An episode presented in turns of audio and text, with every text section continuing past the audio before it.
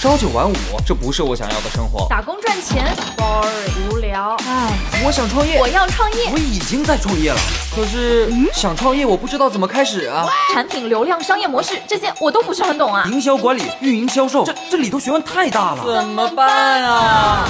想创业不懂项目挑选，想经商不知商业技巧。乐客独角兽创业导师崔磊，商业小纸条苏南为您一一解答，一一解答。欢迎进入今天的创业找崔磊。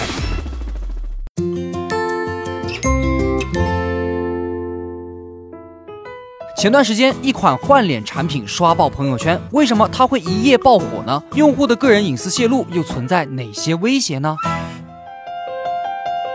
有请崔磊，有请崔磊。前段时间啊，有一款叫做 ZAO 造的换脸产品刷爆朋友圈。你只要上传一张自己的正面照，然后就可以把影视作品当中的明星，比如说什么赌神周润发、小燕子赵薇演完女友全智贤换成自己的脸，然后分享朋友圈，号称是仅需一张照片出演天下好戏。为什么这款换脸产品能这么火呢？本质上还是满足了用户的猎奇心理和虚荣心，让用户可以成为大片中的主角，和自己偶像同框。而且它的制作非常简单，人脸融合的效果也还不错。融合之后的视频几乎没有违和感，可以说是以假乱真。这么一款产品当然能够满足用户的分享欲望了。重要的是，每段视频还带着 ZAO ZAO 的水印，朋友圈中的人一看就知道，哎，是通过这款产品来制作的，可能也会去尝试一下。所以呢，ZAO 这款产品的下载量很快就冲到了手机软件下载排行榜的第一名。不过呢，热潮到来之后，同样引起了很大的争议。首先呢。造最早的用户协议里边有不少坑啊，其中存在大量的霸王条款。这个霸王条款啊，可能会对用户的隐私、信息安全造成危害。比如，根据协议内容呢，它可以免费使用并且修改你上传的肖像，还可以把图片任意授权给你自己想要授权的第三方，当做信息来贩卖。如果有一天你在造或者其他。关联的平台当中，发现你的脸被随意变换，不再属于你自己的时候，你才想举去起诉造。不好意思，他会拿出这个霸王条款堵住你的嘴。另外呢，对于涉及到的侵权问题，他也有协议说明。比如现在你把周润发的脸换成自己的脸，你需要保证周润发同意造和关联公司使用他的肖像权。但是你又不是周润发，你怎么去确保呢？他这么做说白了，就是因为自己拿不到明星的授权，以后涉及到侵权可以甩锅给用户，由用户来承担侵权的责任。我想很少有用户会看手机软件上面长长的用户协议吧，都是快速勾选一下同意，这些公司就钻了用户的这种行为空子。这件事儿引发了舆论极大的关注，所以没几天，工信部就要求 Zo 去做整改，依法收集使用个人信息，规范协议条款。除了 Zo 本身带来的争议之外，我们还要看到换脸技术背后带来的隐私安全问题。这种换脸技术产品化、民用化以后，特别容易被黑产利用。比如像诈骗分子，他们就可以利用这项技术，把老人子女的脸融入到视频当中，不管是生病要钱还是绑架威胁，很容易以假乱真。再比如说一些假新闻，把某些重要人物的脸换掉，很容易引起社会动荡。所以呢，企业在使用新技术的时候，一开始就要考虑到这个红线问题。你想要到用户拿你的产品做什么？尽量用制度、用技术去规避风险。比如我们看以前有不少的互联网产品，为什么会被监管部门下架，甚至直接封杀？就是没有考虑到这层风险，没有去思考怎么管理用户的行为。你看，马化腾在今年两会提出，腾讯新的愿景和使命是科技向善。国外的科技巨头谷歌同样提出，他们的价值观是不作恶。科技给我们生活带来了很大的便利，但同时也带来了极大的威胁。企业应该要拾起自己的社会责任，规范技术的发展，规范用户的行为，不要去踩红线。这样，你的产品、你的企业才能够长期生存下去。嗨，大家好，我是崔磊。下拉手机屏幕，在节目简介里有我的个人微信号。朋友圈我会分享创业思考、商业观察，以及和支付宝、抖音等巨头合作的创业好项目，欢迎您来交流。我们的创业平台乐客独角兽已经汇聚了三万多名各行各业的创业者，欢迎您来寻找资源。有请商业小纸条，请商业。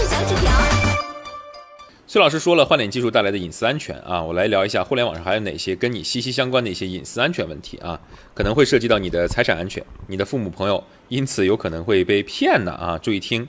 首先是你在网上的搜索行为，其实很容易被灰产黑产利用的，比如你在百度上啊搜索什么疾病信息，没过几分钟就有私人医院的电话给你打过来了，哈哈，你以为是百度泄露了你的个人信息吗？啊，其实经过一而再再而三的设置后，百度其实有所收敛了。但其实实际上呢，打开手机上的浏览器，访问百度，输入关键词，再返回结果，这个过程当中发生什么？你用的浏览器你用的所谓哎你觉得很好用的一个输入法，都有可能在分析甚至记录了你搜索的关键词哦。那么什么关键词值得分析呢？因为有些搜索的意向非常值钱，比如房价，是吧？搜索某种疾病，OK，搜索教育类的信息，嗯哼。而商家通过某种数据，嗯，通过某种类似于爬虫的原理得到这些数据，就可以有针对性的对你进行精准的推销，大大提高它的销售的转化哦。再比如啊，这个月信用卡账单信息刚发你手上，没过一分钟来了一条短信啊，说现金贷，嘿嘿，是吧？其实你的隐私可能也被泄露喽，因为很多人长时间不用的 QQ 等社交工具，可能你的账号密码被黑产通过技术方式破解了啊，然后跟你的亲戚朋友去借钱了等等，呃，你能确保他们不会被骗吗？越是关心你的人，越因为啊这些东西更可能被骗，所以建议诸位啊，一定要保护自己的隐私啊，至少有点这个意识。虽然很多人都在说互联网时代已经没隐私了，但是掌握基本的措施，你能相对的保护好自己一些。第一，公共场所免费 WiFi，慎重连接。它既然免费给你用啊，就是想通过其他方式赚钱的，不然为啥免费呀？为啥免费呀？哪有免费午餐啊？而最主要的盈利手段就是收集用户的信息去拿去贩卖。OK，第二叫不要贪便宜。一个人的隐私泄露很大可能是自己泄露出去的，你填到处乱填一堆个人资料。啊，领个小礼品，领个鸡蛋，咔咔，你电话都留了哈，你妈叫啥你都写上去了，是吧？参加个什么网站乱七八糟的活动，啊，不靠谱的网站，一顿提交信息，所谓抽奖，是吧？第三叫不要偷懒，所有的网络啊，你都用同一个密码，网络密码你都用一个，取款密码你也是一个，登微信啊，登 QQ，登微博啊，登抖音，哈 哈，转账哈，同同一个密码。那你就等于开门放小偷进来，能理解我意思吗？最后呢，呃，建议定期也去检查一下自己的隐私信息有没有呃可能性已经被拿去盗用了。银行查查自己名下有几张卡呀，自己的卡当中有没有出现一些自己不知道来源的业务和授权啊？经常去企业查询类网站看看自己有没有被某些公司啊给你拿去 说，哎，我怎么成法人了？这真事儿啊！有贫困的小山村，这个因为大家太穷了，所以愿意卖自己的身份证，你难以想象吧？对吧？所以一个。呃，穷困小山村的，比如说王大哥啊，网上一查，我靠，他是六家呃这个骗子公司的法人，这不等着坐牢吗？是吧？虽然现在是隐私相对很难保护的时代，但是呃，希望各位有这个意识，也希望我说的对你有所触动。谢谢。我曾经呢跟很多创业者沟通过，发现创业者最大的痛点就是缺少资源、缺少链接。于是呢，我们创立了创业者社群“乐客独角兽”，现在啊已经有三万多人了。有人在这找到了创业机会，找到了客户、渠道商、投资人。